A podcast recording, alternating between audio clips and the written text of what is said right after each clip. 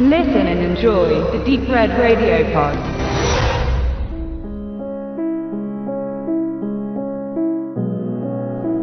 Das Duell war im Adel ein gern gebräuchlicher Weg, eine gekränkte oder verletzte Ehre seines Namens einer Familie wiederherzustellen. Zwei Männer, zwei Schusswaffen.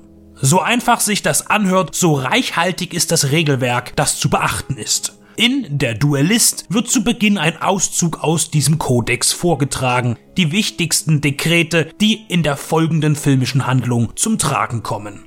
Leider ist der Rest nicht ganz so verständlich umgesetzt. Jakovlev ist ein Mann mit Stolz und Titel. In der Oberschicht wird er jedoch nicht gerade als Edelmann bezeichnet. Eine Regel beim Duellieren ist, dass, wenn sich eine Partei nicht imstande sieht, seinen Ankläger selbst gegenüberzutreten, er einen Ersatzmann einbringen darf, der für ihn einsteht. Jakovlev übernimmt sehr häufig die Interimsposition und lässt sich dafür fürstlich bezahlen. Das Geld ist wichtig für seinen Plan, aber sein Antrieb ist ein ganz anderer und ist auch nicht so leicht zu durchschauen, denn er hat eine geheime Vergangenheit und eine brachiale Motivation. Die russische Föderation unterstützte diesen Historienfilm und der US-amerikanische Major Columbia Pictures trug auch dazu bei, dass eine stattliche Summe den Aufwand umsetzen konnte. Den Pressenotizen entnimmt man ein Budget von 12 Millionen Euro. Damit wäre der Duellist wesentlich teurer als die bunten russischen Blockbuster-Kollegen Spacewalker, Guardians oder Attraction. Dass man klotzt, ist zweifelsfrei in jeder Einstellung zu sehen. Nur können die detailreichen Kostüme in sterilen Museumsräumen, die die St. Petersburger Herrenhäuser darstellen, keinen wirklich realistischen Flair verbreiten. Möbellose Hallen müssen oft von nur zwei Schauspielern ausgefüllt werden und so kann man eher von einem verfilmten Theaterstück sprechen.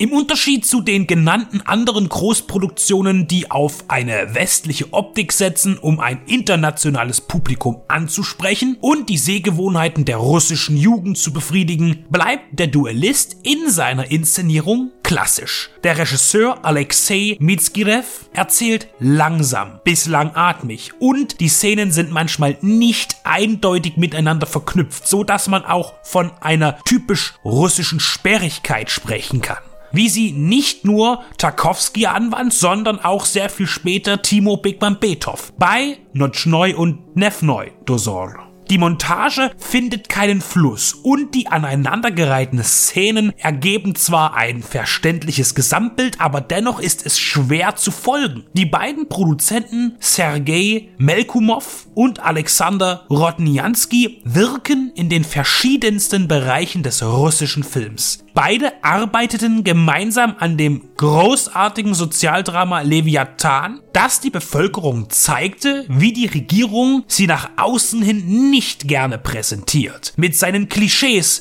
des betrunkenen und korrupten Russen. Aber auch dieser Film wurde von der russischen Föderation finanziert. Ansonsten stehen sie für den neueren Stalingrad, die neunte Kompanie, die Strugatsky-Verfilmung des ersten Maxim-Buches. Rodniansky tritt zusätzlich als Produzent auch im amerikanischen Genrefilm auf. Machete Kills oder Sin City 2, beziehungsweise die große europäische Produktion Cloud Atlas. In diesem Rahmen scheint es fast etwas eigenartig, dass man einen so schwer zugänglichen Stil für Der Duellist wählte. Mit Martin Wuttke, dem ehemaligen Leipzig-Tatortkommissar und Franziska Petri unterstützen zwei deutsche Mimen den Cast und geben ihre Dialoge im Originalton auch in ihrer Muttersprache wieder mit wenigen Sätzen auf Russisch. Man synchronisierte sie wohl nicht. Warum? Bleibt fraglich. Wuttke stellt zwar einen deutschen Baron dar, aber Petris Rolle ist eine rein russische Figur.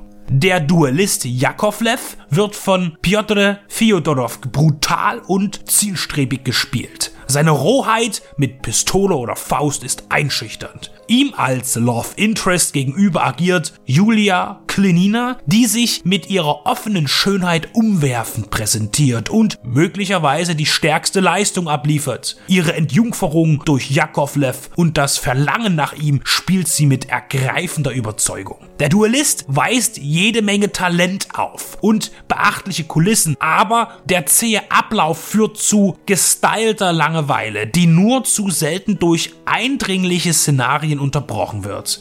Wer das russische Kino der Vergangenheit schätzt, sollte sich den im 18. Jahrhundert angesiedelten Thriller ansehen. Andere, die flüssigere Inhalte suchen, werden sie hier nicht finden.